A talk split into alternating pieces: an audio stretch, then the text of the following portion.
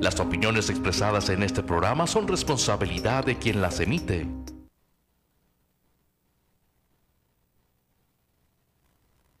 Llegan alrededor de 130 mil millones de pesos.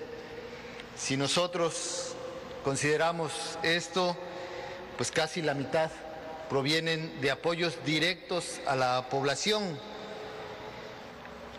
Por eso nosotros hemos reiterado que coincidimos plenamente con la estrategia que usted ha trazado para atender eh, la problemática de inseguridad que es atender las causas de la descomposición social. Y esto obviamente tiene que ver con la desesperación social por la aplicación de más de 30 años de políticas neoliberales totalmente equivocadas y que aquí en Veracruz eh, fueron todavía dimensionadas por la corrupción. Ahora estamos resarciendo ese daño, coincidimos con la estrategia, hemos ya redoblado esfuerzos, vamos a continuar en ese camino, decirle que eh, a finales de este mes estaremos incrementando el número de elementos de la Secretaría de Seguridad Pública, operativos y a fin de año estaremos concluyendo con 800 elementos más de parte de la Secretaría de Seguridad Pública. Por eso también le agradecemos que la presencia de la Guardia Nacional se esté reforzando aquí en Veracruz y la inauguración de estos eh, cuarteles que estarán en todo Veracruz le agradecemos eso, ayuda, pero sin embargo, lo principal pues es atender las causas que han originado eh, esta descomposición social. Eh, decirle que de, de las reuniones que hemos tenido continuamente con el delegado federal aquí en Veracruz, eh, pensamos que ya a estas alturas, ya de este año, estarán alcanzándose los 40 mil millones de pesos en apoyos directos. Le agradecemos mucho eso porque finalmente es lo que a mediano plazo y a largo plazo va a terminar con los altos índices de inseguridad que se tenían con los gobiernos anteriores. Muchas gracias.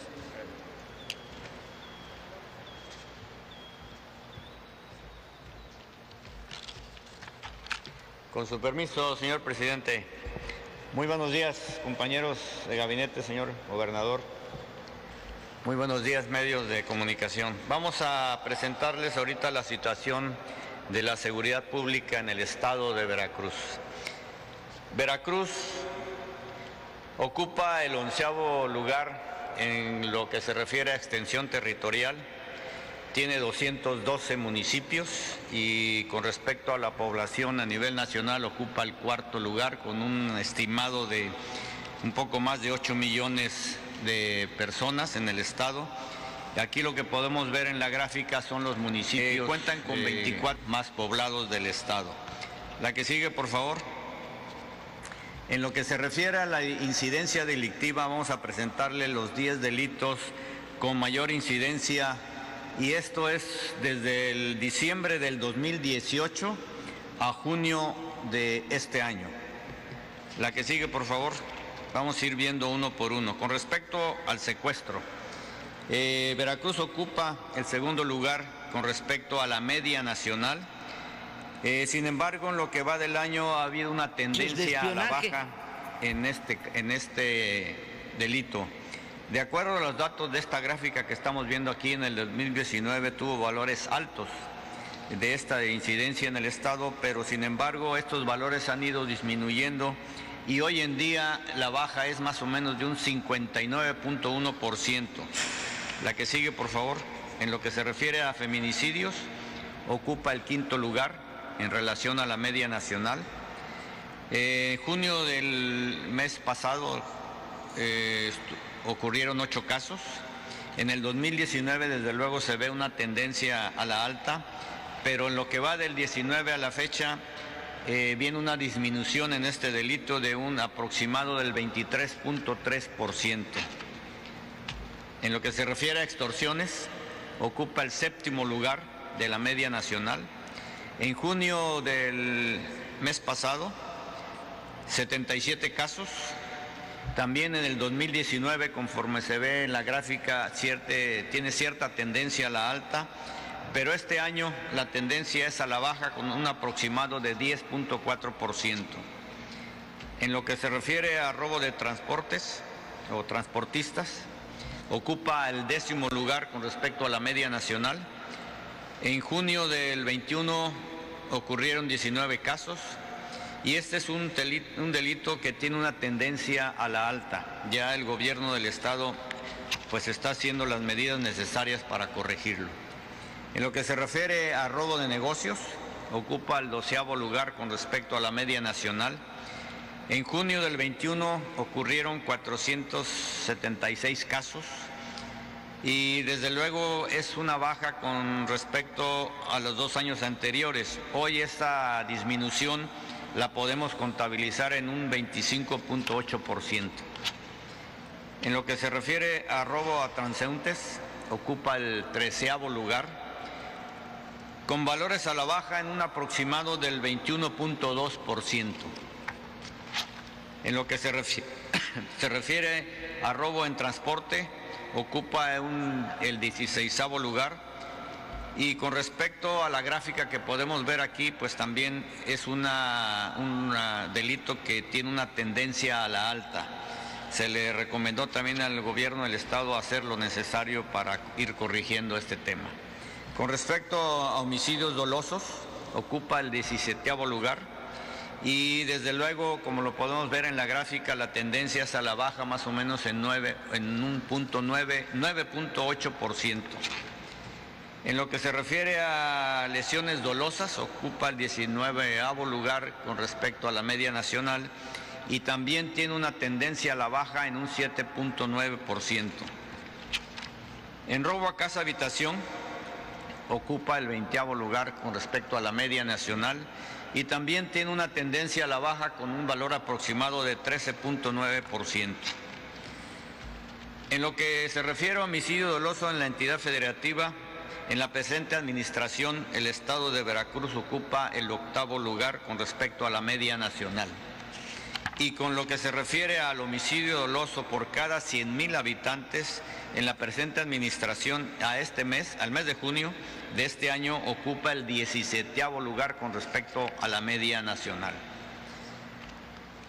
En el estado, los municipios con mayor incidencia delictiva, como lo podemos ver en la gráfica, desde luego que se encuentra Veracruz, Jalapa, Coatzacoalcos, Córdoba, Boca del Río, Poza Rica, Tuxpan, Orizaba, Minatitlán, eh, perdón, y, eh, Martínez de la Torre y Minatitlán. Son los que tienen mayor incidencia delictiva. En cuanto a la seguridad pública del Estado, la Fuerza de Seguridad Pública en el Estado se compone de aproximadamente 5.177 eh, policías distribuidos entre la zona norte, centro y sur del Estado. Asimismo, aquí en el, en el puerto de Veracruz se encuentra una brigada de policía naval con aproximadamente 490 efectivos. El despliegue operativo de la Fuerza del Estado en cuanto a la seguridad pública eh, cuentan con 24 delegaciones, 3 cuarteles, 11 eh, mandos coordinados, 22 comandancias y 96 módulos de seguridad en el Estado. En lo que se refiere a policías preventivos por cada mil habitantes, se tiene más o menos una media de 0.76%, lo cual desde luego es inferior al nivel nacional que es de, de 1.02 y desde luego también a lo sugerido por la ONU que es de 2.8 y también disminuido con respecto al secretariado ejecutivo del Sistema Nacional de Seguridad que establece más o menos un 3.5% con lo que se refiere a las fuerzas de seguridad, en donde está incluido la Secretaría de la Defensa Nacional, la Secretaría de Marina y la Guardia Nacional, se cuentan en el Estado 24.317 elementos, de los cuales 18.937 son los que están operando. Eh, la Secretaría de Marina cuenta en el Estado con una región naval, una zona naval y un sector naval a lo largo del Estado. Igualmente la Secretaría de la Defensa Nacional tiene una región y tres zonas militares. La Guardia Nacional cuenta con una coordinadora estatal, 14 coordinadoras regionales y un batallón de seguridad en carreteras e instalaciones, como se puede ver en la gráfica. En lo que se refiere a la Guardia Nacional, en el 2020 fueron concluidas cuatro compañías, en el 21 se programaron siete, están proyectadas, de las cuales una ya se fue concluida y el resto se tiene un avance más o menos del 58.85%. Y para el periodo del 22 al 23 están proyectadas la construcción de 20 compañías más, como se puede ver en la gráfica. La que sigue, por favor. En lo que se refiere a aseguramientos aquí en el Estado, como lo podemos ver eh, en la gráfica, pues se refiere a marihuana, metanfetaminas, eh, cocaína, amapola, laboratorios que se han este, destruido, armas eh, armas largas, armas cortas, etcétera. Aquí podemos ver el numeral de cada uno de ellos. La que sigue, por favor.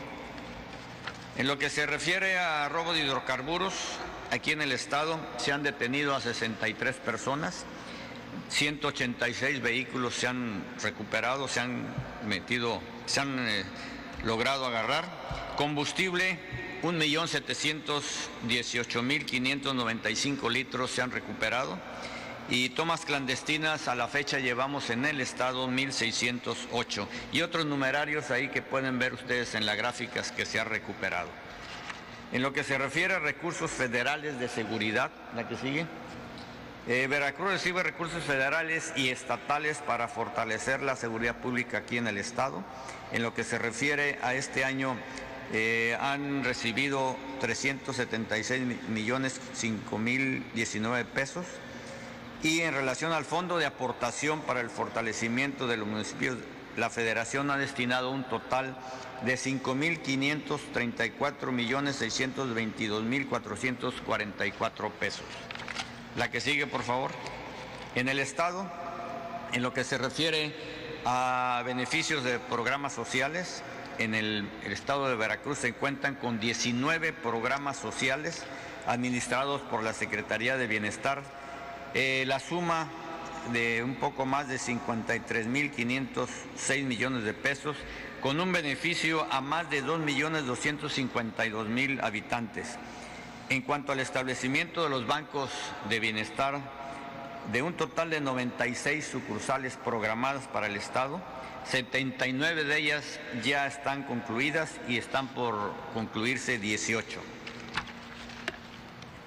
En lo que se refiere al plan DN3, plan Marina y plan de la Guardia Nacional en el Estado, se han atendido 146 eventos de auxilio. El que más ha predominado es los incendios forestales y urbanos, así como fenómenos meteorológicos y diversos accidentes en el Estado. Se han empleado 4.518 efectivos de Marina, 6.835 de la Secretaría de la Defensa y 3.985 de la Guardia Nacional, con un total de 15.338 elementos. Siguiendo con el plan de la Guardia Nacional, plan Marina y plan de la Secretaría de la Defensa, en lo que se refiere a la vacunación, como lo podemos ver ahí, a la fecha se han distribuido todas estas eh, vacunas que se ven ahí en la gráfica. Igualmente, el total de vacunas distribuidas aquí en el estado han sido 4.505.203 vacunas. La que sigue, por favor. En el estado, la Secretaría de Marina Armada de México cuenta con dos estaciones de búsqueda, una en Veracruz y otra en Coatzacoalcos donde se han rescatado en, Veracruz 63 elementos y en Coatzacoalcos 1 y evacuaciones médicas en Veracruz 2 y en Coatzacoalcos 1. Eso es lo que podemos eh, informarles a ustedes con respecto a la situación de seguridad pública en el estado de Veracruz. Muchísimas gracias por su atención. Gracias. Con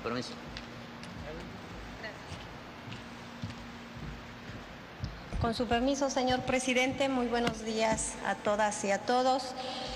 En el quién es quién en los precios de los combustibles, con información al 23 de julio, tenemos que la gasolina regular registró un precio promedio nacional de 20 pesos con 48 centavos por litro, la premium de 22 pesos con 33 centavos por litro y el diésel de 21 pesos con 64 pesos, centavos por litro. La mezcla mexicana de petróleo con corte al 22 de julio promedió 67 dólares con 98 centavos por barril. En los indicadores de ganancia por marca, Chevron y Redco se mantienen con, las más, eh, con los más altos, sumándoseles esta semana Oxogas. Valero se incorpora a Orson y G500 con los más bajos. En la gasolina regular, el margen más alto con 3 pesos con 50 centavos lo encontramos en Oxogas en Juárez, Nuevo León, con un precio de 21 pesos con 98 centavos por litro.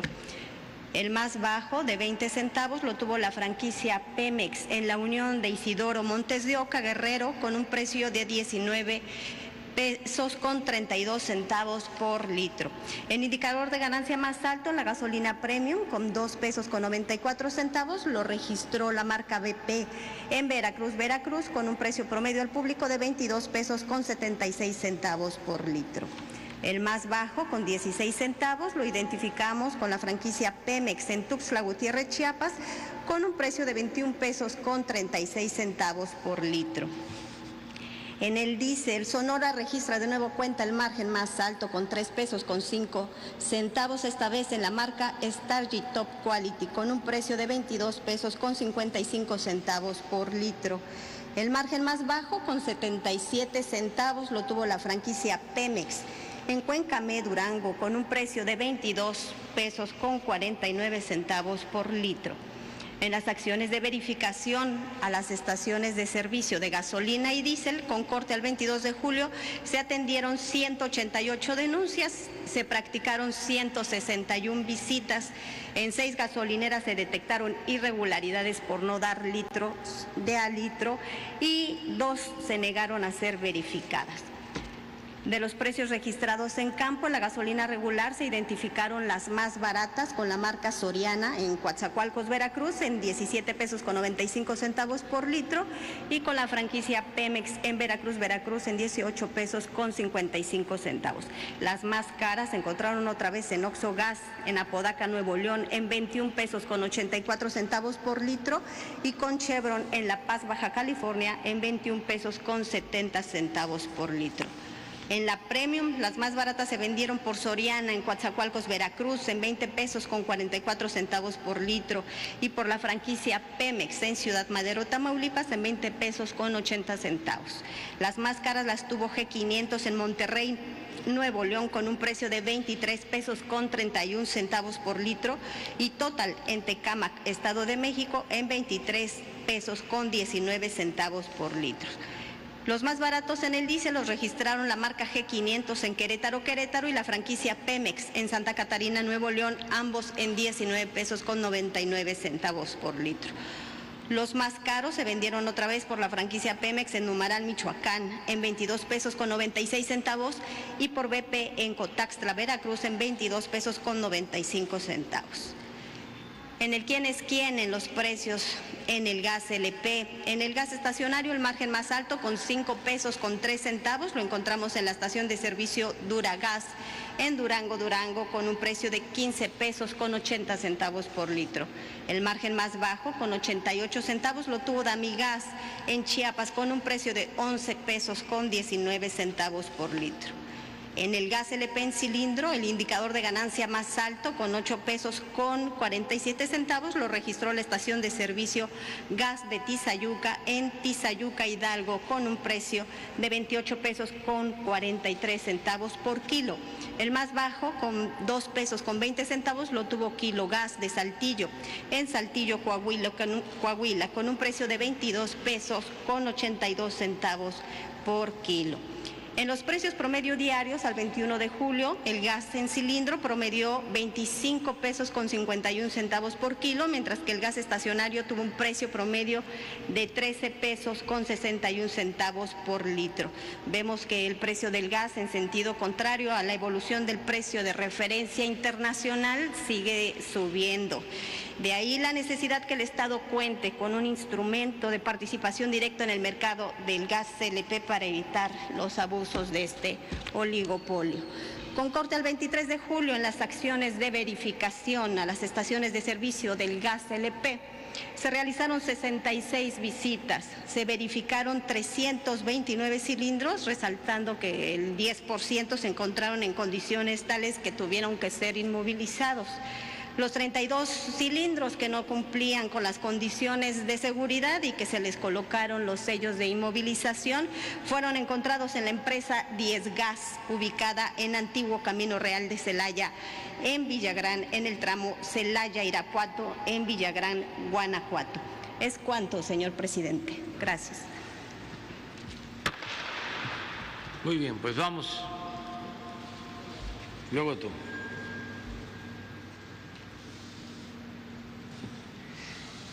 Hola, presidente. Buen inicio de semana. Eh, preguntarle en torno al virus SARS-CoV-2, al COVID, eh, ¿cuál es la situación de este estado? Si con esta modificación que ya se ha hecho al semáforo epidemiológico, aunque hemos visto unos acelerones eh, en lo que tiene que ver con contagios, ya como tal no se van a ver en ningún estado cerrado como se vivió en abril pasado. Y también otra cosa, ¿qué hizo su gobierno? Porque en los últimos días hemos estado viendo que ha habido un acelerón también en el tema de vacunas y si van a seguir con ese ritmo que veíamos por ahí del jueves, del viernes, donde han aumentado de una manera considerable la vacunación en varios estados del país. Bueno, pues eh, estamos eh, en efecto en una situación de nuevo eh, especial hay una especie de rebrote, una tercera ola de contagios, no igual, afortunadamente, a la primera y sobre todo no igual a la segunda, es eh, de menor intensidad y también menos eh, dañina, porque tenemos menos hospitalizaciones y lo más importante de todo, menos fallecidos. Es eh, un eh, rebrote que está afectando más a los jóvenes y esto tiene mucho que ver porque la población adulta ya está vacunada. Esto demuestra que fue adecuada la estrategia de vacunar primero a los adultos mayores. Si ustedes se recuerdan, en estas conferencias estuvimos insistiendo mucho porque había presión de ciertos gremios para que se les vacunara con distintos eh, argumentos válidos, legítimos, pero nosotros eh, optamos por empezar con los adultos mayores. Esto al final nos está resultando porque se protegió a los más vulnerables y ahora cuando muchos llegan al hospital, pero ya estando vacunados tienen menos riesgos de muerte, de fallecer. Esto es lo que está eh, sucediendo. Eh, Vamos a continuar con la vacunación a los adultos mayores que por alguna razón quedaron sin ser vacunados. Los que eh, lo estaban pensando estaban desconfiados, que no eh, querían vacunarse, pues les estamos haciendo un llamado para que lo hagan, porque es muy importante estar protegido con la vacuna. Está demostrado que si se tiene la vacuna, eh, se tiene protección. Hay eh, manera de enfrentar el COVID. Esto está en los datos, pero también en las familias, donde ahora se están contagiando hijos, nietos, pero los adultos mayores están resistiendo porque ya están vacunados. Hay casos eh, excepcionales, pero no es la regla. Por lo general, si se está vacunado, se está protegido. De modo que eh, seguimos haciendo el llamado a los adultos mayores para que eh, se vacunen los que puedan quedar, que estén pendientes. Y ya estamos eh, intensificando la vacunación, porque no hay otra alternativa, no hay otra opción para enfrentar el virus. Lo mejor es la vacuna. Eso lo debemos de tener muy claro. Si estamos vacunados, estamos protegidos. Aún estando vacunado puede eh, afectarnos el virus, podemos contagiarnos, pero resistimos, no nos agravamos. Eso eh, debe de tenerse en, cuenta y por eso eh, estamos vacunando más que nunca. Hemos pasado de un millón de aplicaciones de vacunas por día, eh, un millón de vacunados diarios.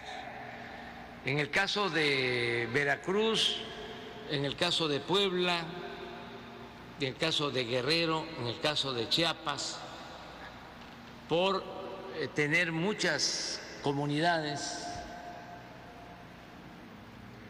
Oaxaca, eh, es Oaxaca, Chiapas, Guerrero, Puebla y Veracruz. Estos eh, cinco estados van a tener un tratamiento especial que inicia hoy. Por ejemplo, en el caso de Veracruz y Oaxaca, eh, va a entrar a reforzar la vacunación la Secretaría de la Defensa y se va a vacunar con la vacuna Cancino, que es una sola eh, dosis, a todos en los municipios pequeños para no ir de nuevo. O sea, vacunación universal en estos universal, estados. Universal, completa. En el caso de Veracruz, cerca de 100 municipios. Lo que es eh, la Sierra de Songolica, por ejemplo, ya hoy comienza la vacunación. Y así en los lugares más apartados. Esto con el apoyo de la Secretaría de la Defensa. La Secretaría de la Defensa va a reforzar en Veracruz y en Oaxaca en el caso de Chiapas, ya está trabajando con este propósito el Seguro Social. El director del Seguro Social, Zoé Robledo, está en Chiapas para eh, avanzar con la misma estrategia de vacunar a todos los mayores de, 100 de, de 18 años los mayores de 18 años de pequeñas comunidades, terminar eh, de vacunarlos completo. En el caso de Guerrero, es la Secretaría de Marina la que va a ayudar. Ya están trabajando, eh, están utilizando eh, helicópteros, están utilizando todos los medios para llevar a cabo esta acción en los pueblos de la montaña de Guerrero, en la costa chica, en la costa grande, grande en la tierra caliente, ahí está ya trabajando la Secretaría de Marina.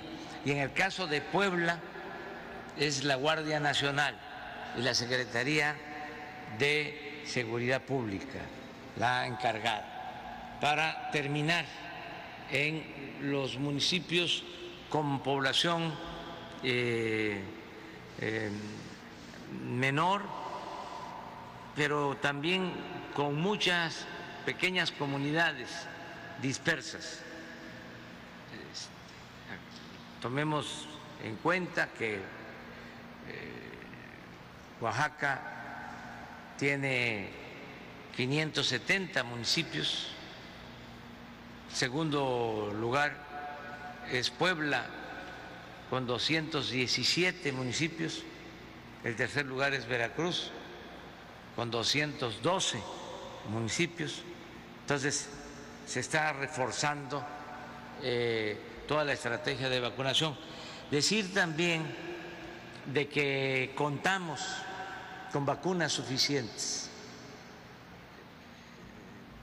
Fue también acertado el facilitar para que se instalaran plantas de envasado de vacunas en nuestro país. Ya hay hasta ahora dos plantas, una de AstraZeneca y una de Cancino, que están produciendo vacunas en México. Eh, y ya en eh, producción eh, normal, sin demoras, ya nos están entregando vacunas, independientemente de las que llegan del extranjero. Ya tenemos vacunas que se están produciendo en nuestro país. Entonces, sí pensamos que vamos a cumplir con el propósito de que para octubre todos los mexicanos mayores de 18 años van a estar vacunados, aún con una dosis. Ese es el propósito. Ahora queremos llegar al 50%. A ver si antes de que concluya el, el mes estamos ya en el 50% de vacunación para mayores de 18 años. Y el reto es que agosto, septiembre, octubre, 50% más. Esto lo vamos a lograr porque si terminamos con las comunidades pequeñas y como se está produciendo esta vacuna Cancino, que es de una sola dosis, para ir a vacunar a esas eh, poblaciones, vamos a poder en tres meses aplicarnos a fondo para terminar a finales de octubre. ¿Y como cuántos municipios serían? ¿Serían como 500? Sumando como 500 en sumando los cinco sumando los estados, sí, o más, o más, porque solo en Oaxaca de los 570 hay 417 de usos y costumbres, que son eh, municipios con eh, poca población 417 de usos y costumbres. Aquí deben ser alrededor, ya lo dije, 10 de 100, de 100, ¿sí? este, Puebla también más de 100, de este, Guerrero 50. Entonces sí, eh, van a ser como 800 municipios eh, que van a quedar ya pronto eh, vacunados por completo. Es decir, todos los que viven en estos alrededor de 800 municipios. ¿Y en las capitales se ha alejado el riesgo de, un cierre por estos repuntes? No vamos este, a tomar ninguna decisión de cierre. Eh, ya eh, sabemos cuidarnos todos. Fue mucha la información que hemos recibido. Además, yo desde el principio he dicho de que somos mayores de edad, de que tenemos que cuidarnos y garantizar la libertad, no eh, exagerar con medidas autoritarias. En nuestro país no hubo tope, toque de queda, no hubieron medidas eh, drásticas ni en los peores momentos. Actuamos con mucha prudencia, equilibrando libertad, economía, salud, porque todo es importante. Claro, lo más importante es salvar vidas, es la salud, pero también no hay que eh, exagerar con medidas que muchas veces tampoco ayudan, sino lo que demuestran es que hay un afán autoritario. Le sale el autoritarismo que llevan dentro. Entonces hay cualquier eh, brote, cualquier situación y, este, a ver, ahora es el momento. Toque de queda en algunos lugares, porque pues se actuó con absoluta libertad, se quejaban, adultos mayores se quejaban conmigo de que, oiga, en este estado ya no puedo estar en el restaurante porque tengo más de 60 años, ya no puedo estar después de las 5 de la tarde. Esas cosas.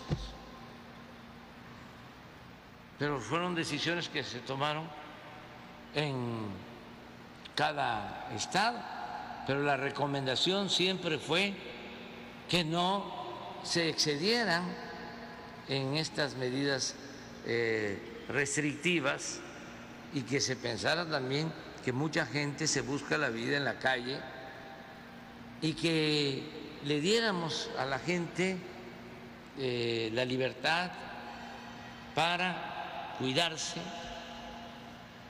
y no estar este, eh, tutelándolos. Todavía estoy viendo en algunos lugares que ahí andan eh, en las calles eh, poniéndole eh, gel a los automovilistas. Veo más que nada fotos como campaña. ¿Por qué no le dejamos eso a la gente? ¿Por qué tiene que ser la autoridad la que le va a poner? A ver, niñito, como tú no entiendes, te voy a poner tu gel. No. Libertad. Hay grandes manifestaciones en Europa, en Francia, por esas medidas que son excesivas. Entonces, ya que todos nos cuidemos, ya sabemos, es una enfermedad es un eh, virus muy dañino que causa pues mucho dolor, tristeza este, todos hemos perdido familiares, amigos, entonces tenemos que cuidarnos todos, pero pues hay que este, salir adelante como está sucediendo sin estar eh, sometidos por la pandemia. Afortunadamente, les decía, aquí en Veracruz y en todo el país, eh, si vemos la gráfica, eh, aún cuando está creciendo el número de contagios de hospitalización, pues tenemos un 70% de camas disponibles en comparación con lo que sucedió en enero y en febrero, que estuvimos en algunos lugares, en la Ciudad de México, por ejemplo, al 95% de nuestra capacidad instalada de camas y de ventiladores y de médicos y de especialistas. Entonces, ahora no, ahora eh, estamos al 25, al 30%, de todas formas estamos pendientes. Hoy en el informe el gobernador nos comentaba que tiene cuatro centros que instalaron cuando se complicó la situación en el Estado y de esos cuatro centros, pues tres están vacíos, desde luego ahí en, espera, y solo uno está con un tercio de ocupación. Eh, es decir, no es lo mismo, de todas formas tenemos que estar pendientes y así estamos. Hoy tratamos el tema aquí en Veracruz, pero a las 5 de la tarde tengo reunión con todo el gabinete de salud y es para tratar el mismo tema. Oiga, presidente, déjeme cambiar radicalmente de tema en lo que tiene que ver con seguridad. Eh, el Gabinete de Seguridad trató el tema de este par de balaceras que se han reportado en Magdalena de Quino, Sonora y si también se habló, eh, porque había dicho la semana pasada o antepasada, no me acuerdo, que se iba a, iba a reforzar la presencia de la Guardia Nacional, o así se entendió en Zacatecas, donde este fin de semana medios locales reportaron al menos 20 homicidios dolosos que, ocurrieron durante el fin de semana. No sé qué información tenga. Pues estamos eh, todos los días informados de lo que sucede en el país. Este en efecto, en Zacatecas eh, hay una situación especial, la estamos atendiendo, mucha confrontación de grupos. Eh, ayer fue de los estados, el fin de semana, con más eh, homicidios, en el caso de Zacatecas también mm, Sonora, menor este, el número de homicidios, pero son de los estados en donde estamos este, pues atendiendo más. ¿Quieren saber lo que sucedió el fin de semana en cuanto a homicidios? Sí. ¿Sí? ¿Por qué no pones?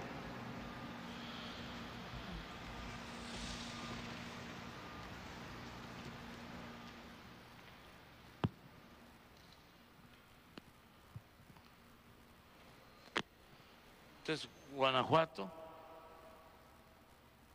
15, 6, 5, este es eh, viernes, ¿no? Rosa Isela, sábado y domingo, total 26. Este es un estado que nos preocupa mucho y nos ocupa.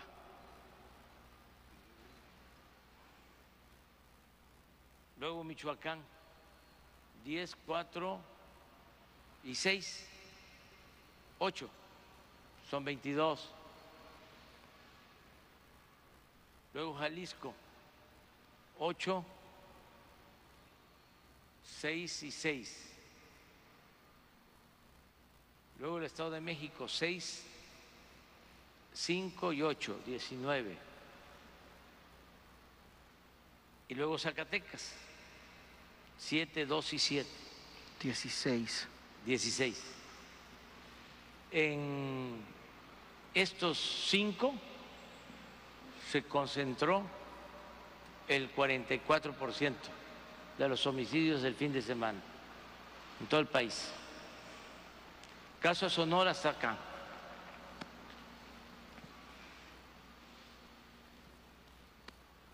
En todo el fin de semana, un estado nada más sin homicidio. Y se pensaría que podría ser Yucatán, porque me llamó la atención y no, tuvo Yucatán cuatro homicidios el viernes. Este, ¿qué estado es? A propósito, a ver dónde está Campeche. Es Campeche. Sí, porque son de los estados con menos homicidios. Yucatán, Campeche, eh, Baja California Sur, aquí está, Baja California Sur, incluso Durango, ¿eh? también es de los que tiene poco homicidios. Pero esto es lo que vimos hoy. ¿Ahí llegó más guardia, en nada más preguntar, en Zacatecas? Sí, estamos este, incrementando en todos los estados. Y quiero aprovechar para informar que se tuvo un acuerdo para aumentar el presupuesto de la Guardia Nacional en 50 mil millones de pesos. Vamos a incrementar el número de elementos para la Guardia Nacional, desde luego formados, capacitados. Eh, vamos también a construir más instalaciones. Originalmente eran 266 instalaciones, ya llevamos terminadas un poco más de 180 cuarteles Ayer inauguramos uno en Jalapa. Aquí en Veracruz eh, son 11 cuarteles. Tenemos terminados 5, están en proceso 6, pero vamos a aumentar a 20 más en Veracruz con el nuevo plan de fortalecimiento de la Guardia. Poniendo el ejemplo de Veracruz, van a ser 31 cuarteles eh, en las distintas regiones del Estado, con Guardia eh, Nacional. Esto va a significar también más elementos de por sí, como se vio en la gráfica, tanto Marina, eh, el Ejército y la Guardia Nacional tienen mm, muchos más elementos que la policía estatal. Ayer eh, mencionaba el gobernador de que cuando recibió el gobierno no habían policías estatales prácticamente. Estaba eh, en el desamparo la gente en Veracruz. Todo era pura demagogia. No había este, elementos. Y aún con el número de nuevos elementos que se han incorporado a la Policía Estatal en Veracruz, siguen siendo menos que el número de elementos de la Guardia Nacional que se tienen en Veracruz, porque estamos dándole un trato especial a Veracruz. Aquí ayudó mucho también tratando el tema el que se haya eh, tomado la decisión por parte del Congreso local de remover al fiscal que había, que es un poco lo que estamos este, sugiriendo de manera respetuosa a las autoridades de Guanajuato, porque el fiscal en Guanajuato lleva 11 años, está nombrado para 19 años y miren el resultado. Entonces ya no se debe de andar con contemplaciones cuando se trata de la seguridad de la gente. Aquí no este, debe de prevalecer el amiguismo, mm, el influyentismo, nada de esas lacras de la política. Se tiene que este, remover, eh, puede ser muy cercano, eh, compañero de eh, partido, mm, de este, escuela, pero si no se dan resultados y si está de por medio la vida de la gente, para afuera. Si alguien trabaja en una empresa y no da resultados, ni modo que lo van a mantener ahí como gerente, lo quitan con más razón cuando se trata de un servidor público.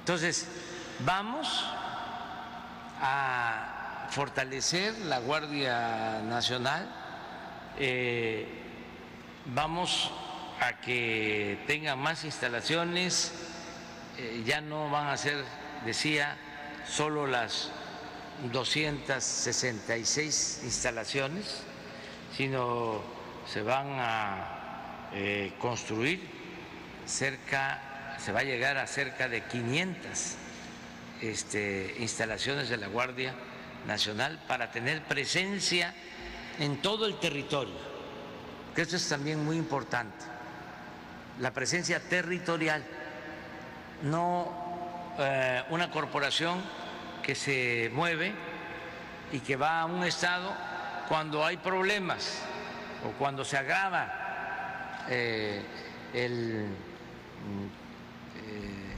asunto de la inseguridad, de la violencia, no, que permanentemente estén en el territorio, en las distintas regiones y que también se vayan construyendo unidades habitacionales para eh, las familias de los eh, efectivos de esta corporación. Y lo otro que también repito es de que en su momento, ya cuando esté totalmente acreditada la Guardia Nacional, ya ahora tiene bastante respeto, a pesar de que lleva solo dos años y dos meses de haber entrado en operación, ya está bastante acreditada. La gente eh, si quiere que haya Guardia Nacional, nos piden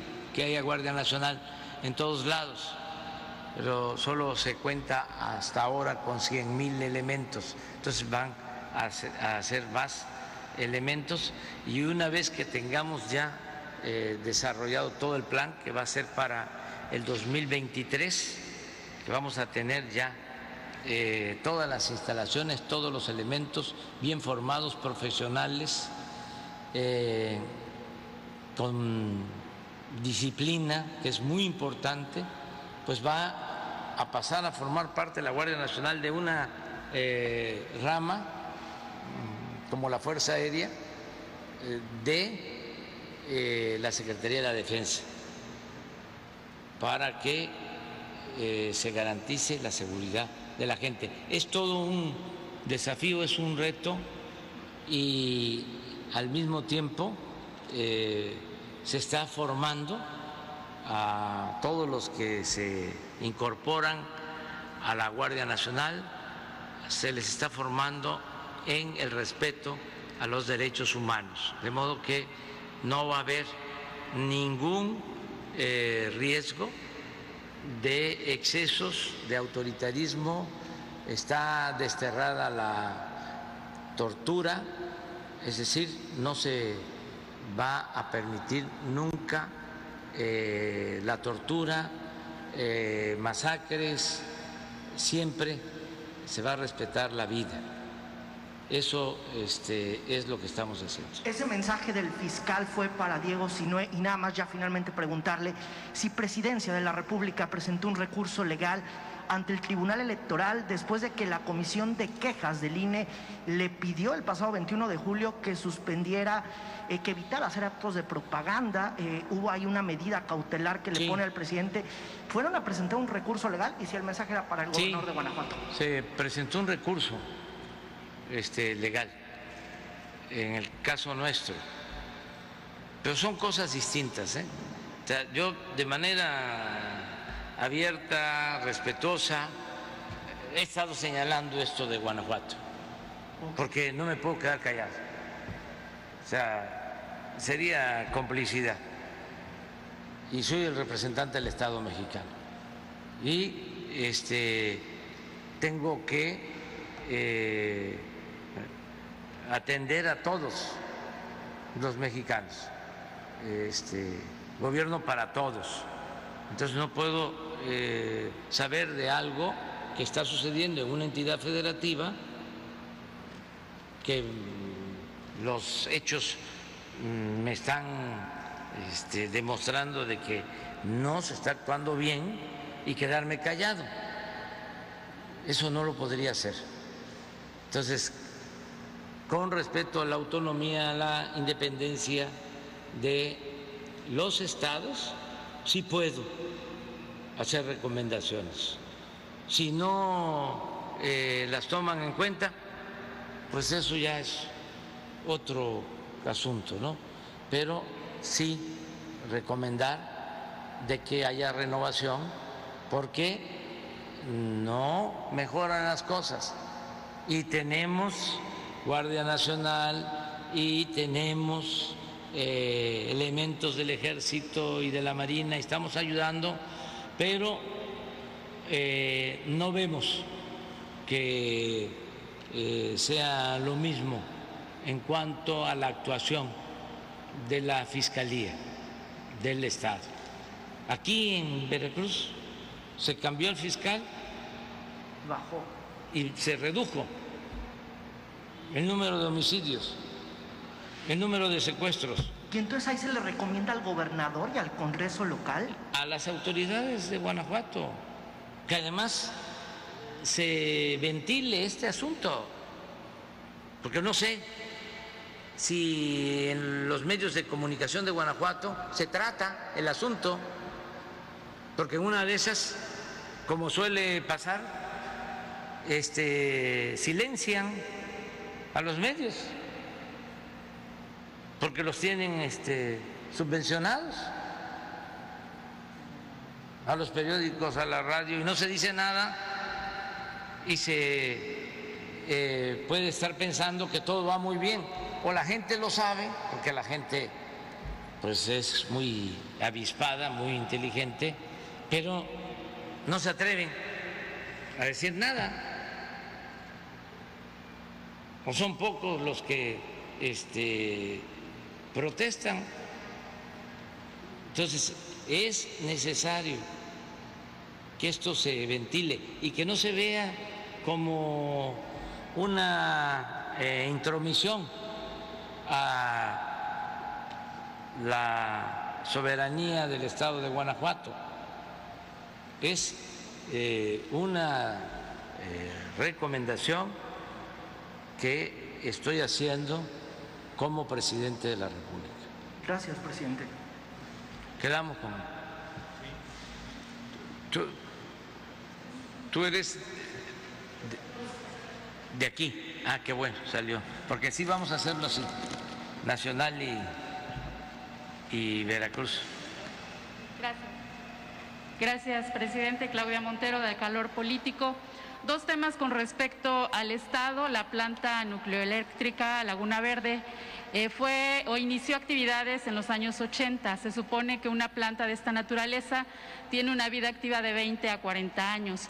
Me gustaría saber eh, qué informe tienen en presidencia al respecto de esta, eh, esta trayectoria que tiene Laguna Verde, dado que después de esta etapa de de décadas, se pudiera ya pensar en que son un riesgo para las personas o para el medio ambiente. ¿Qué informe tiene al respecto y en todo caso si existe la posibilidad de detener las labores en esta planta en Veracruz?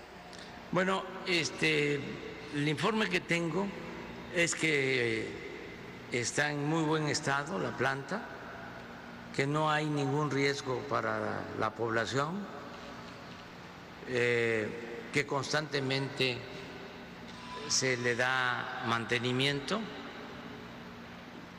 y hace relativamente poco que salió una noticia sensacionalista, amarillista, los directivos de la Comisión Federal de Electricidad rindieron un informe. Yo voy a pedir a Comunicación Social que hoy mismo este, de a conocer un informe actualizado. Para que haya seguridad y no haya eh, ningún riesgo. Nosotros necesitamos esa planta porque se genera energía eléctrica eh, con los gobiernos neoliberales, se apostó a destruir a la Comisión Federal de Electricidad, por eso también son estas campañas, porque quisieran que la Comisión Federal de Electricidad no generara energía eléctrica y que toda la energía eléctrica la eh, vendieran las plantas particulares, nacionales y extranjeras sobre todo,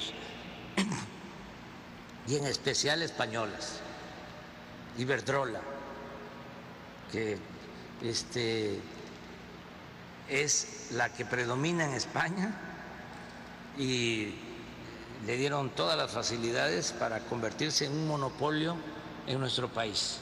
Ahora en España hay protestas porque eh, esta empresa monopólica está aumentando de manera desproporcionada el precio de la energía eléctrica. Entonces, nosotros necesitamos tener a la Comisión Federal de Electricidad eh, y se está apoyando para que se modernicen las plantas, para que se cambien turbinas en las plantas eh, hidroeléctricas sin que se produzcan daños, sino solo modernizando los equipos que se pueda generar más energía y todo esto es para que no aumente el precio de la luz. Si eh, la Comisión Federal de Electricidad eh, desapareciera, que ese era el ideal de estos corruptos eh, neoliberales, entonces habría un descontrol en los precios y afectaría más. Durante el tiempo que aplicaron la política privatizadora en la industria eléctrica, no bajaron mm, las tarifas. ¿Saben quiénes pagaban menos? Y siguen pagando menos porque todavía me falta una reforma constitucional que vamos a llevar a cabo. Las grandes corporaciones pagan menos tarifa que lo que paga un usuario de un domicilio de un hogar de clase popular o de clase media, porque la reforma energética fue diseñada de esa manera, para que hicieran negocios las empresas extranjeras ya lo he repetido muchas veces, pero no está de más seguirlo diciendo, Iberdrola se llevó a trabajar a la secretaria de Energía del gobierno federal en un gobierno, en un sexenio, y se llevó de consejero de la empresa al expresidente Calderón. Una vergüenza. Terminaban los servidores públicos como empleados de estas grandes empresas. Venían a México y veían a nuestro país como tierra de conquista. Venían a saquear, a robar. Entonces, por eso, sin que se descuide la seguridad de la gente, tenemos también que proteger a la Comisión Federal de Electricidad. Y en cuanto a tu pregunta, decirle a la gente de que no hay ningún riesgo. Si hubiese riesgo, la cerramos, pero no hay riesgo. Debido a que ya tiene más de 30 años de vida activa, usted mencionaba que se tiene que invertir para modernizar las plantas. ¿Esto incluye a Veracruz en un corto plazo? Sí, este, todas las plantas deben de tener mantenimiento eh, que no tenían, porque el propósito era que se arruinaran, que se convirtieran en chatarra. Lo que hicieron aquí en Veracruz con la industria petroquímica, la destruyeron.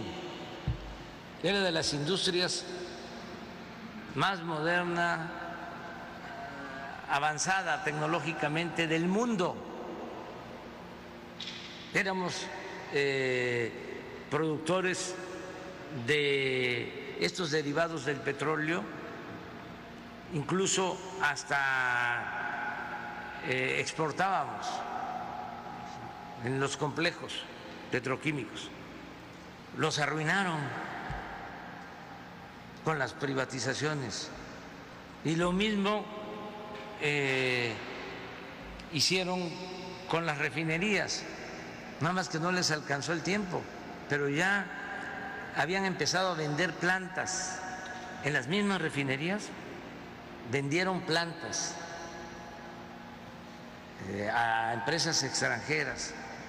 Y el propósito era vender eh, las refinerías o completas o en partes, o no invertir, que se convirtieran en chatarra. Afortunadamente, pues se dieron los cambios y ahora estamos invirtiendo casi 30 mil millones de pesos en la rehabilitación de las seis refinerías que recibimos y también es importante que se diga que al invertir en la rehabilitación de las refinerías se evita de que equipo obsoleto siga funcionando y se contamine el medio eh, ambiente. Eh, entonces, sí es importante el que se, den, eh, se dé mantenimiento a las plantas. El segundo tema, presidente, con respecto a eh, la crisis económica que hay en el Poder Judicial del Estado de Veracruz. Usted comentaba a inicios de este año que iba a reforzar el tema de austeridad republicana. Sin embargo, en el Poder Judicial, eh, aunque la magistrada presidenta ha solicitado a los magistrados que ganan más que el gobernador y que el presidente de la República que recorten sus salarios se han resistido. Están señalando que es anticonstitucional y que la ley los ampara. ¿Cuál sería el llamado? ¿Cuál es su opinión al respecto? Pues estamos este, eh, analizando esta situación, porque si es necesario, vamos de nuevo a presentar otra reforma, otra iniciativa de reforma al Congreso, porque de manera, la verdad, leguleya, este, se ampararon para seguir cobrando muchísimo dinero. Si un abogado no está conforme con ganar 100 mil pesos al mes, si le parece poco, pues puede ganar el doble o el triple en un despacho. Pero el servicio público no es para ganar dinero. El servicio público es para servir. Entonces, eh, eso debe de entenderse.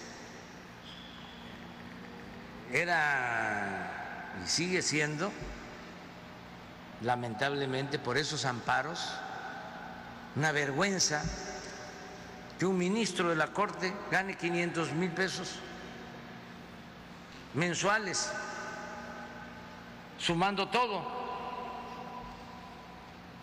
todas las prestaciones. Antes ganaban hasta más, eran los mejor pagados en el mundo,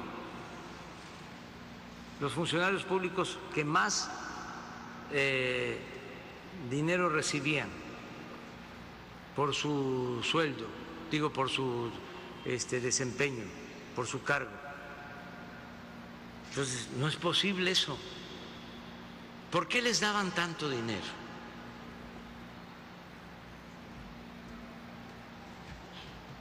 Porque así eh, el Poder Judicial estaba al servicio del poder económico de los que estaban dedicados a saquear, a robar. Y es una vieja práctica, la usó Porfirio Díaz, de ahí viene la expresión esa, ese gallo quiere maíz, el famoso maiceo. Entonces, eh, era sobornarlos de esa manera. ¿Qué era lo que decía Porfirio? ¿Plata o plomo?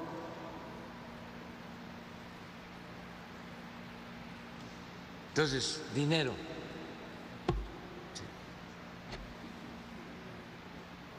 Vamos a revisar este caso.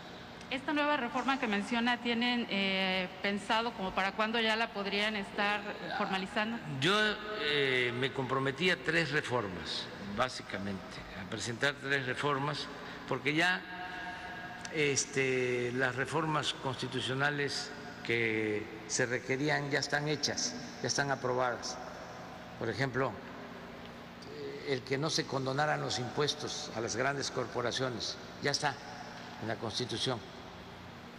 Ya está en la Constitución de que la corrupción es delito grave.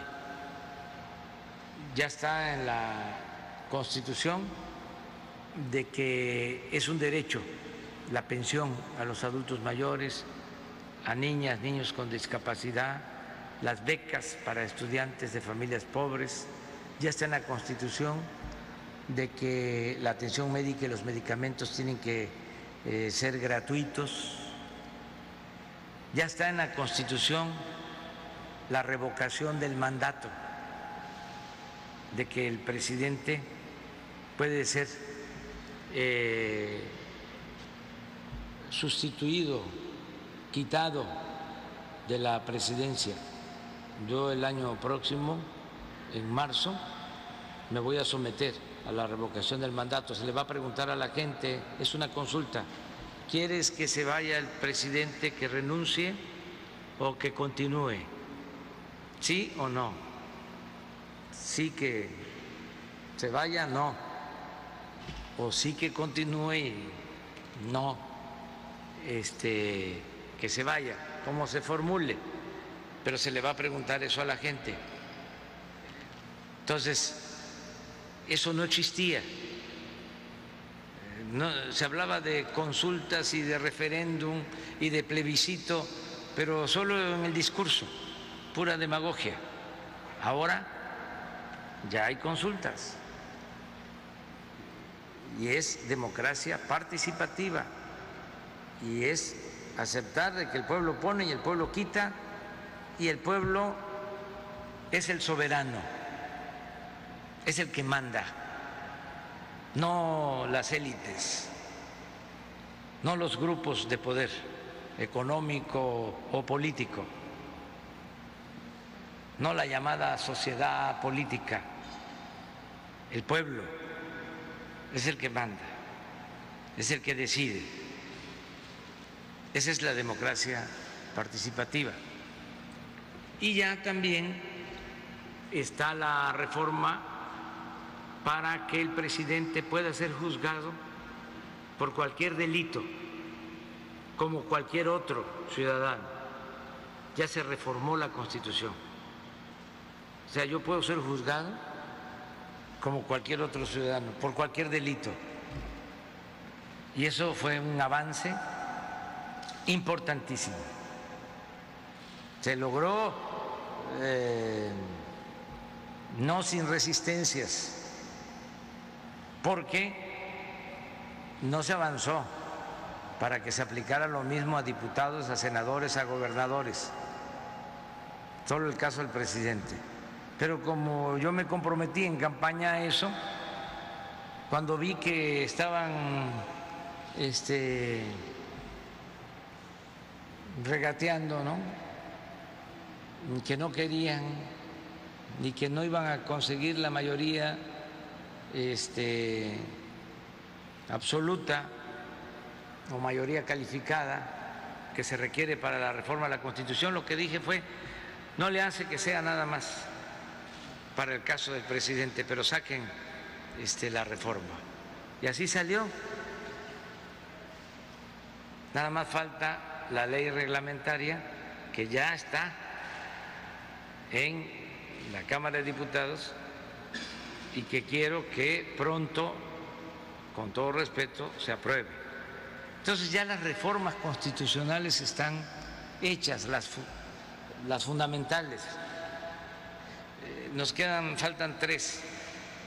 Una es esta ley eléctrica, esta reforma a la Constitución para que se fortalezca la Comisión Federal de Electricidad que la Comisión Federal de Electricidad pueda producir el 50% de la energía eléctrica para que haya contrapesos y que la iniciativa privada pueda producir hasta el 46% para que haya competencia. No se está haciendo a un lado a la iniciativa privada es buscar el equilibrio porque la reforma energética que hicieron pues es para que a finales de este sexenio, si no hubiese habido cambio, la comisión iba a estar produciendo el 10% de la energía eléctrica y las privadas el 90%. Iba a desaparecer la Comisión Federal de Electricidad. Entonces, para eso es esta reforma. La segunda reforma es lo que ya expliqué, que la Guardia Nacional pase a formar parte de la Secretaría de la Defensa. Y la tercera reforma constitucional es la electoral, para que los consejeros, los eh, magistrados sean gente íntegra, verdaderos jueces, demócratas, que no estén al servicio de la oligarquía de los grupos de intereses creados, porque ni siquiera están al servicio de los partidos. Los partidos son los instrumentos, son los que los proponen en el Congreso. Pero detrás de los partidos, como lo acabamos de ver en las elecciones pasadas, están los grupos de intereses creados, están los que están molestos porque ahora tienen que pagar impuestos si no pagaban Están los que se les condonaban los impuestos, miles de millones de pesos, pagaba el campesino, pagaba el obrero, pagaba el profesional, la maestra, el maestro, el comerciante, el pequeño, mediano empresario. Ah, pero las grandes corporaciones económicas y financieras no pagaban. O cuando pagaban se les devolvía. Entonces esos están muy molestos. Como también los medios de información, no todos. Las grandes empresas este, que tienen que ver con los medios de información, pues están molestos, porque hacían su agosto, no era el cuarto poder,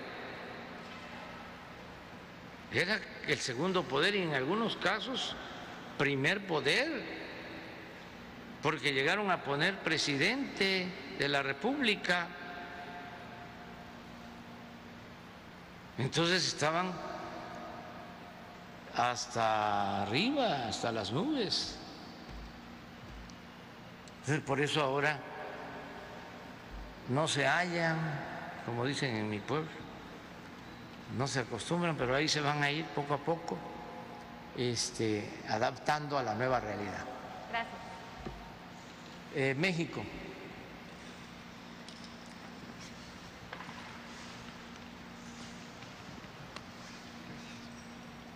Buenos días, señor presidente. Buenos días, gobernador, secretarios, secretarias. nombre es Diego Elías Cedillo, de Tabasco hoy, Campeche hoy, Quintana Roo hoy y Diario Basta de la Ciudad de México en Grupo Cantón. Eh, señor presidente, en atención al anuncio que hizo el día sábado y ahorita lo retomó de aumentar el presupuesto de la Guardia Nacional en 50 mil millones de pesos, eh, bajo esta premisa, señor presidente, ¿cuál sería el mensaje que usted le enviaría a todas las Fuerzas Armadas, ya sea la Marina, el Ejército y la Guardia Nacional, para cerrar filas en pro de la seguridad del país. Y aprovechando esta coyuntura y también mi juventud, si me lo permite, presidente, ¿cuál sería el mensaje que usted le enviaría a todas y todos los jóvenes que quisieran formar parte de la Guardia Nacional para que, aunado al aumento del presupuesto, puedan aumentarse las filas de, estas, de nuestras Fuerzas Armadas? Y si me lo permite, al secretario de la Marina, ayer estaba caminando por el malecón de aquí de Veracruz y un joven, un niño de 10, 12 años, eh, al ver a un marino, escuché cómo le decía a sus papás, mira, yo quiero ser marino cuando crezca. Entonces, aprovechando esta coyuntura de estar en Veracruz y siendo la tierra natal del almirante secretario, ¿qué, qué mensaje le enviaría a las personas que quisieran formar parte de la Marina Armada de México? Y por qué usted lo decidió. Sería la primera, presidente. Gracias. Bueno, este, el mensaje es que las dos instituciones, la Secretaría de Defensa y la Secretaría de Marina, son pilares del Estado mexicano y pilares para garantizar la paz y la tranquilidad en nuestro país. Y nos están ayudando mucho las Fuerzas Armadas. Eh, yo me estoy apoyando eh, para enfrentar el grave problema de inseguridad y de violencia que heredamos en las Fuerzas Armadas. Una de las reformas importantes que se hicieron fue precisamente el que se permitiera que el ejército y la marina participaran en labores de seguridad pública, porque no se les permitía. Siendo el problema de la inseguridad tan de urgente de atender una necesidad sentida por la gente, no se permitía constitucionalmente la participación del ejército y de la marina en el tema o en el asunto relacionado con la seguridad pública. Entonces, me han ayudado mucho en eso. Eh, por eso es todo este plan de fortalecer a la Guardia Nacional. eh, y nos ayudan mucho en otras cosas. Se han desplegado como nunca en auxilio a la población con el plan DN3, con el plan Marina, cada vez que se requiere, ahí están, son los primeros en llegar cuando hay desgracias. Eh, nos están ayudando muchísimo en todo lo que es el plan de vacunación. Imagínense eh, solo la logística y el transporte de las vacunas, que además requieren de eh, congelación. Este, ¿Quiénes nos ayudan a manejar eso? Por tierra, por mar, por aire. La Marina y la Secretaría de la Defensa. Nos ayudan eh, en el desasolve de los ríos para que no haya inundaciones. Nos ayudan eh, limpiando las playas del Caribe, que no haya sargazo, porque el turismo es importante, es una fuente de ingresos para el país. Nos ayudan los ingenieros militares en la construcción de los cuarteles, en la construcción de las sucursales para el Banco del Bienestar, en la construcción del nuevo aeropuerto. Felipe Ángeles, en la construcción del tren Maya, nos ayudan en la construcción, y esto va a corresponder a la Secretaría de Marina, de todo el desarrollo integral del istmo de Tehuantepec.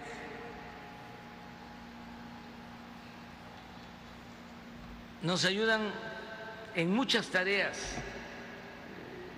Imagínense qué hubiésemos hecho si eh, nos apoyamos en la Secretaría de Comunicaciones y Transportes. ¿Cómo dejaron la Secretaría de Comunicaciones y Transportes? En ruina.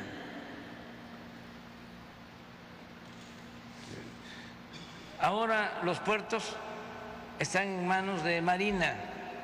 Las aduanas en los puertos también a cargo de la Secretaría de Marina porque era un desorden. Puertos que estaban tomados por la delincuencia. Estamos poniendo orden. Las aduanas terrestres, las fronterizas, a cargo del ejército. ¿Por qué nos importan las aduanas, entre otras cosas? Bueno, no es solo la introducción de contrabando, de droga, sobre todo las drogas sintéticas que vienen del Pacífico, que son las que más se están consumiendo y son las más dañinas, el fentanilo. Pero no solo es eso, es que por las aduanas eh, ingresa el 10% del presupuesto nacional. Es decir, la recaudación en las aduanas es el equivalente al 10% del presupuesto de la nación. Entonces, si no tenemos ingresos, si impera la corrupción, ¿qué tendríamos que hacer? Aumentar impuestos, decretar gasolinazos, endeudar al país. Entonces, el apoyo de las Fuerzas Armadas es fundamental. Imagínense cuánto nos hemos ahorrado por combatir el huachicol. ¿Y quiénes nos ayudan? Las Fuerzas Armadas. ¿Quiénes nos ayudan a cuidar que no haya tomas clandestinas en los ductos? Las Fuerzas Armadas. ¿Cuántos se robaban? Porque tenemos que andar refrescando la memoria. Cuando llegamos en el mes de noviembre del 18, 80 mil barriles diarios. 80 mil. Y lo bajamos a 4 o 5 mil barriles diarios. Y todos los días estamos combatiendo el huachicol. ¿Cuánto es esto en dinero? El no permitir el huachicol. Tú lo tienes, ¿no? A ver, ¿por qué no ponen? ¿Y esto por qué lo podemos hacer? Lo íbamos eh, a llevar a cabo con los eh, policías federales, con la Policía Federal, que entre otras cosas eran cuando mucho 20 mil elementos operativos para todo el país. Y desgraciadamente echados a perder, no todos, pero sí los jefes. Acuérdense que el que estuvo a cargo de la Policía Federal está en la cárcel porque esa corporación la este, deformaron por completo. Miren, del primero de diciembre que tomamos posición del gobierno al 14 de julio de este año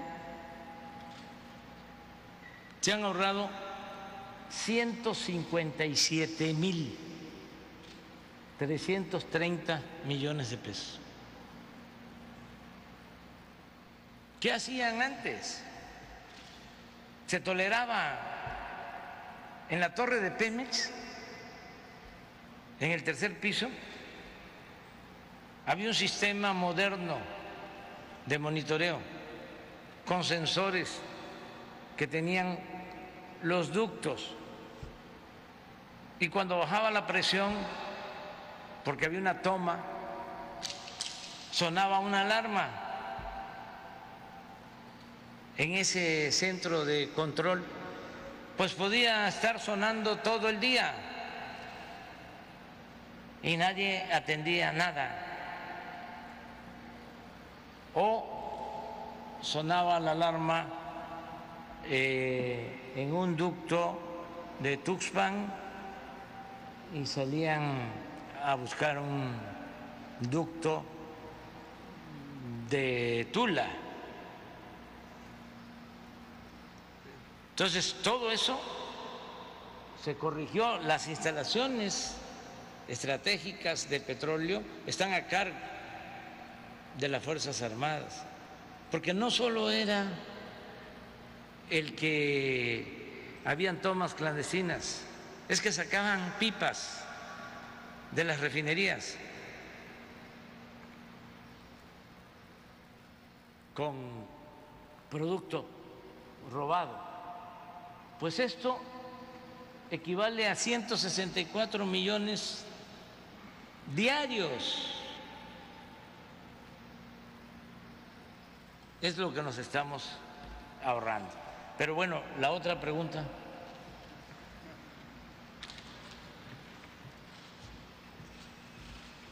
Con respecto a el comentario del joven, pues, muchas gracias.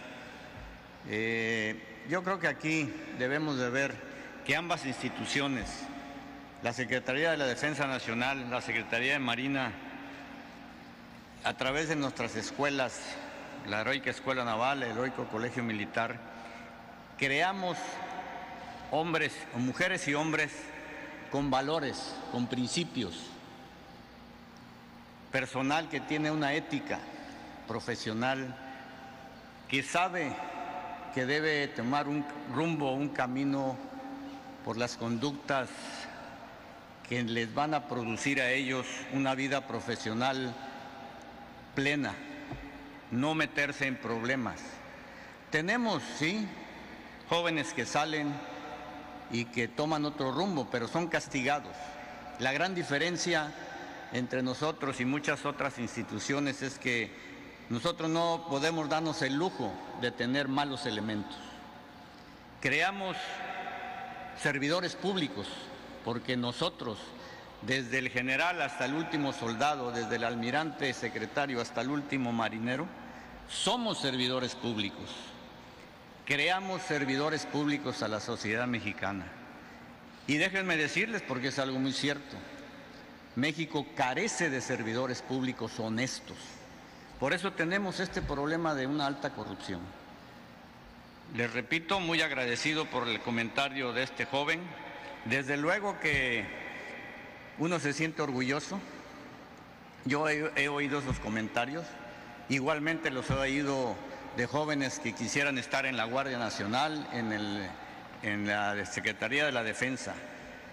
La conclusión que le puedo decir es que ambas instituciones creamos ese tipo de personas, tanto mujeres como hombres, con una ética profesional.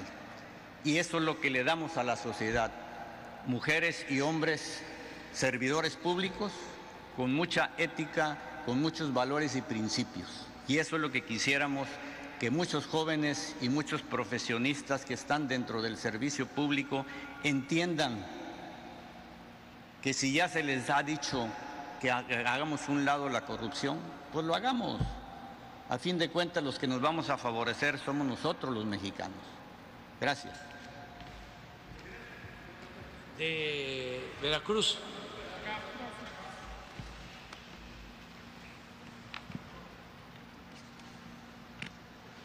Buenos días, señor presidente. Pablo Yair Ortega, de Versiones, Columnas Sin Nombre. Este, el presidente ejecutivo de la Asociación Mexicana de Distribuidores de Gas LP, Amexgas, Carlos Herrero Ferrera, dio a conocer que Veracruz ocupa los primeros lugares en cuanto al robo de gas licuado de petróleo, el gas LP. Usted hablaba ahorita del tema del huachicoleo. ¿Existe alguna estadística de denuncia, alguna estadística de operativos referente a este robo de gas LP en, Veracruz? ¿O es, mentira? ¿Es verdad? ¿Se confirma el dato, lo que dice el presidente de esta asociación? Y la otra pregunta también en ese sentido, eh, ¿el gas bienestar llegará a Veracruz? Bueno, este, sí hay también guachicol en lo que tiene que ver con el gas y se está combatiendo constantemente. No tenemos ahora los datos, pero es cierto lo que dice eh, el representante de las empresas de gas. Sí hay este huachicol y eh, se está combatiendo constantemente. Acerca del gas bienestar, se está avanzando. Eh, ya eh, están los preparativos para iniciar. Yo pienso que a más tardar en dos meses, que dije tres y ya, ya transcurrió uno. Entonces, este, en dos meses va a iniciar. ¿Aquí en Veracruz? Va a iniciar primero en la Ciudad de México y se va a ampliar, se va a ir ampliando a todo el país, sobre todo las grandes ciudades. O sea que va a llegar a Veracruz, eso sí, eh, el gas bienestar.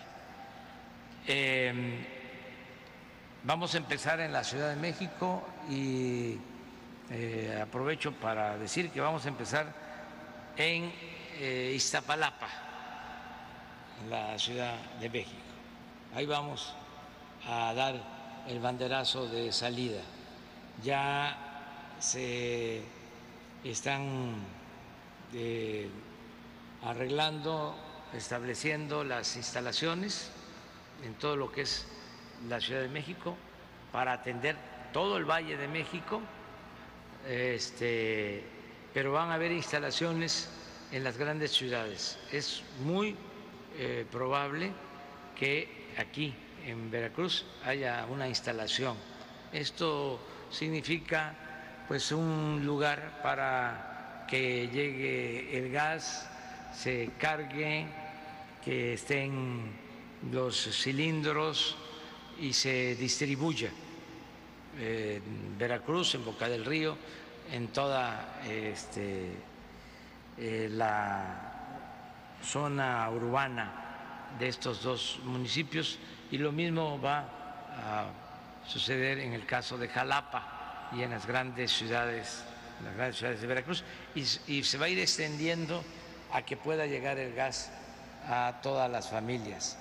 Lo mismo es competencia, porque con el tiempo se fue creando un monopolio, se asociaron cinco grandes empresas y empezaron a fijar el precio del gas. Y resulta de que eh, aun cuando no sube el precio del gas en el mercado internacional, constantemente aquí está subiendo. Entonces no está regulado el precio de- del gas. No, no. Entonces sí va a haber un precio máximo. Eso va a ser lo primero, un precio máximo. Y luego va a entrar a la competencia Pemex este, con el gas bienestar. También aclaro, se va a llamar así, gas bienestar, porque empezaron a manejar de que ya habían registrado eh, la marca. Este, sí, lo hicieron. Pidieron la solicitud en la Secretaría de Economía, pero ya hasta lo había yo dado a conocer. Entonces fue una acción pues de mala fe.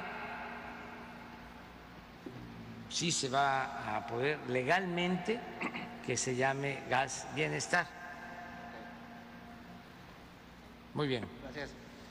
México.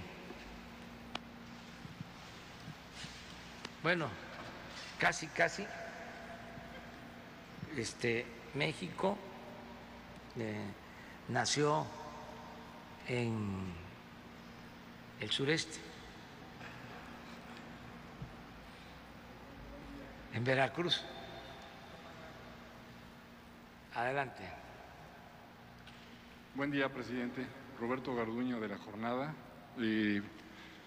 Primero, eh, se ha corrido eh, por parte de sus opositores la idea de que se está militarizando el país con todas estas acciones que usted ha emprendido, con objeto, eh, se entiende, de salvaguardar la paz interior.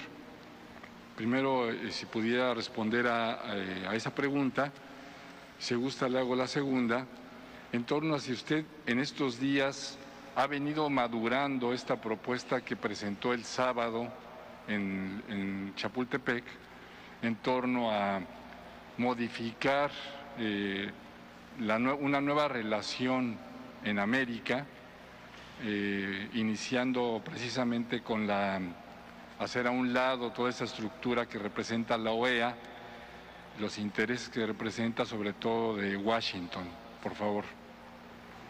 Bueno, este, yo creo que lo importante es este, valorar los hechos.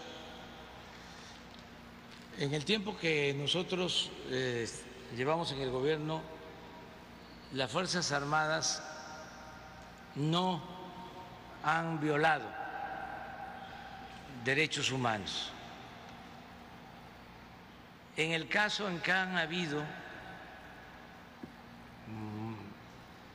y subrayo muy pocas violaciones, eh, las mismas Fuerzas Armadas se han encargado de castigar a los responsables. Tengo presente uno o dos casos y sin que yo ordenara este, que se actuara, eh, ya los responsables de las secretarías habían tomado la decisión. Un caso en Puebla, en el 19, donde unos marinos se excedieron este, y victimaron a campesinos. dos, tres campesinos y de inmediato se actuó. Ni se dio a conocer mucho, este, no fue por denuncia, sino por vocación, por voluntad, por convicción este, propia.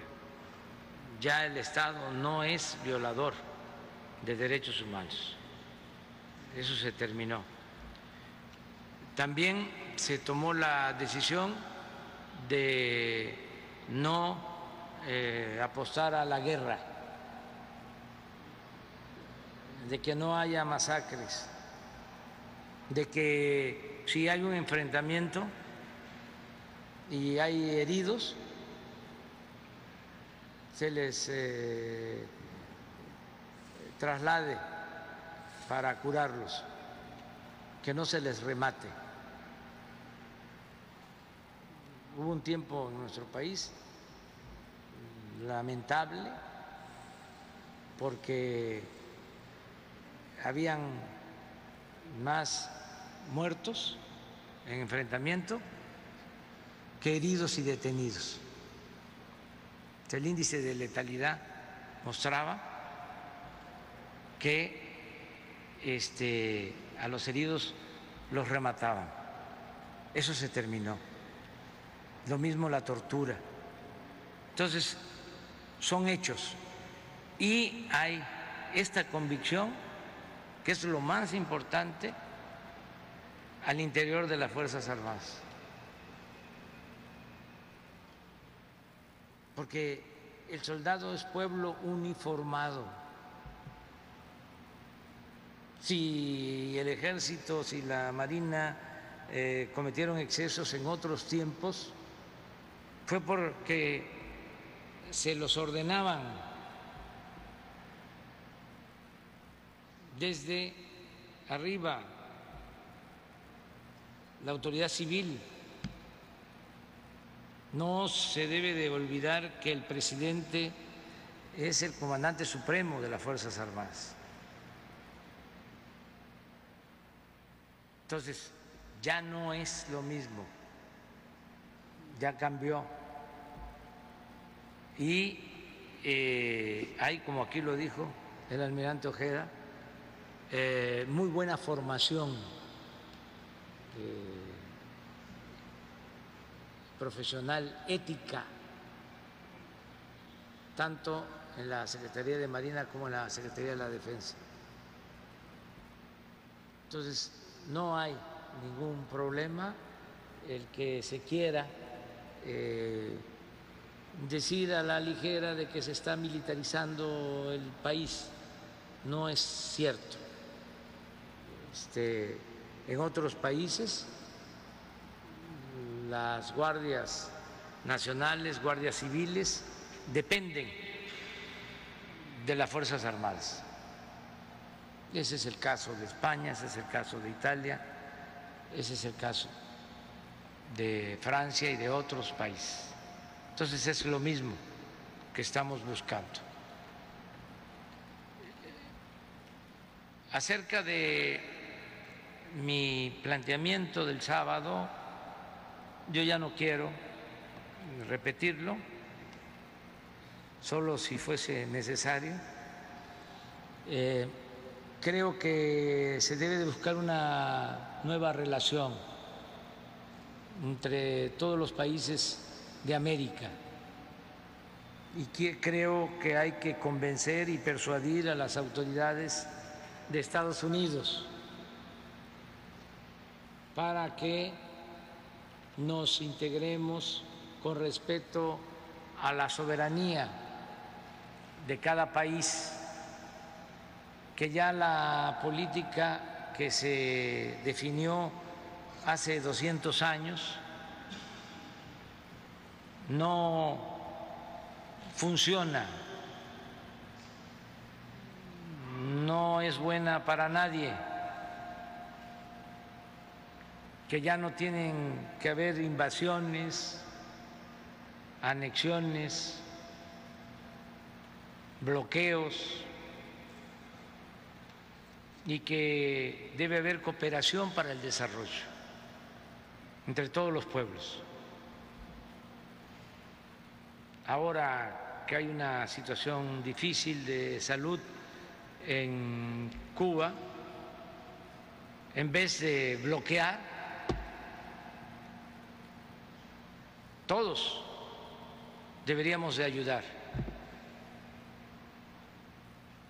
No este, es concebible que en estos tiempos se quiera castigar a un país independiente con un bloqueo.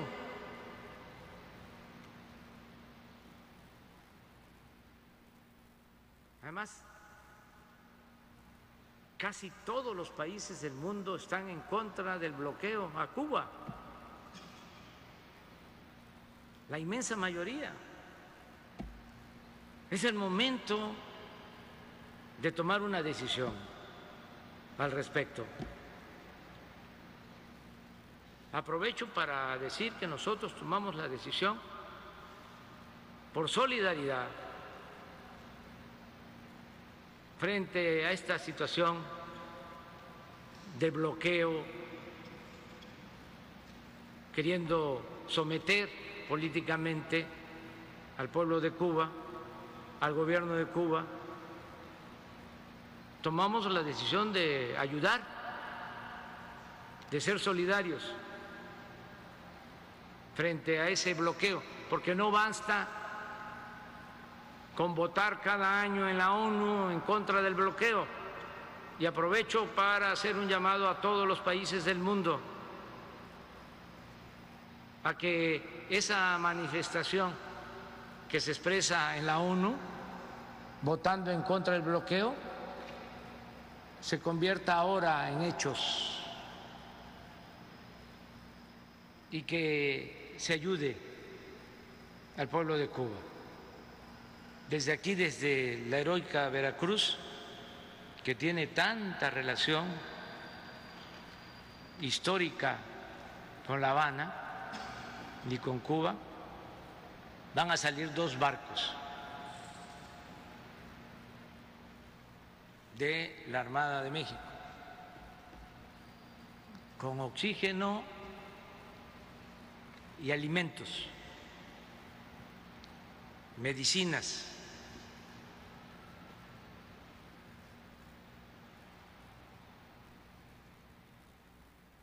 Y yo pienso que el presidente Biden debe tomar una decisión al respecto es un llamado respetuoso desde ningún punto de vista injerencista, pero hay que separar lo político de lo humanitario. La vida es lo más importante, es el principal de los derechos humanos el derecho a la vida. Podrían hacerse muchas cosas.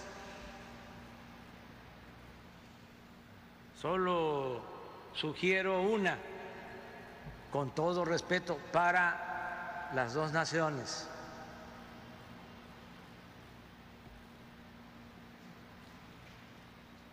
Que se permita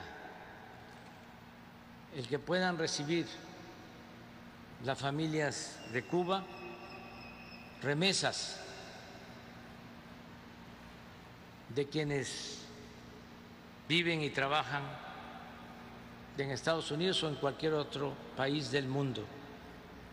Como nosotros recibimos apoyo de nuestros paisanos migrantes que nos mandan cuatro mil millones de dólares por mes y que esto ha ayudado mucho a enfrentar la crisis económica porque es la principal fuente de ingresos que tiene nuestro país. Entonces, ¿cómo bloquear eso? Si ni siquiera es dinero del gobierno.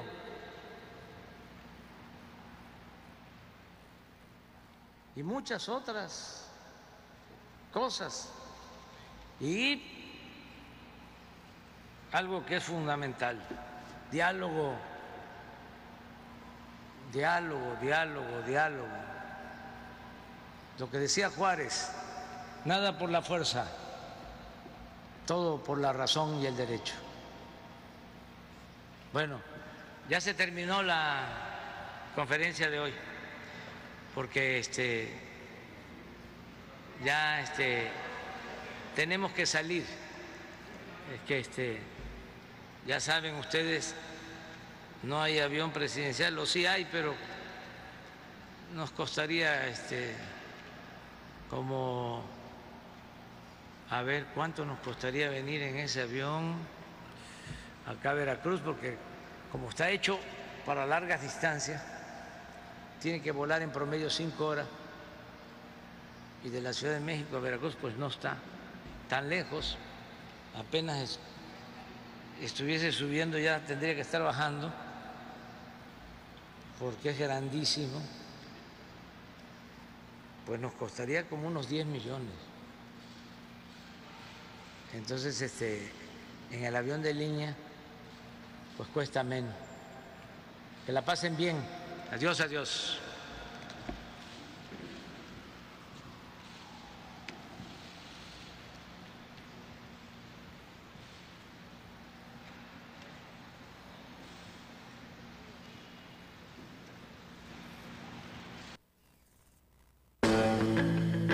Sigan despiertos mexicanos. A uno les gusta y a otro les disgusta, pero nunca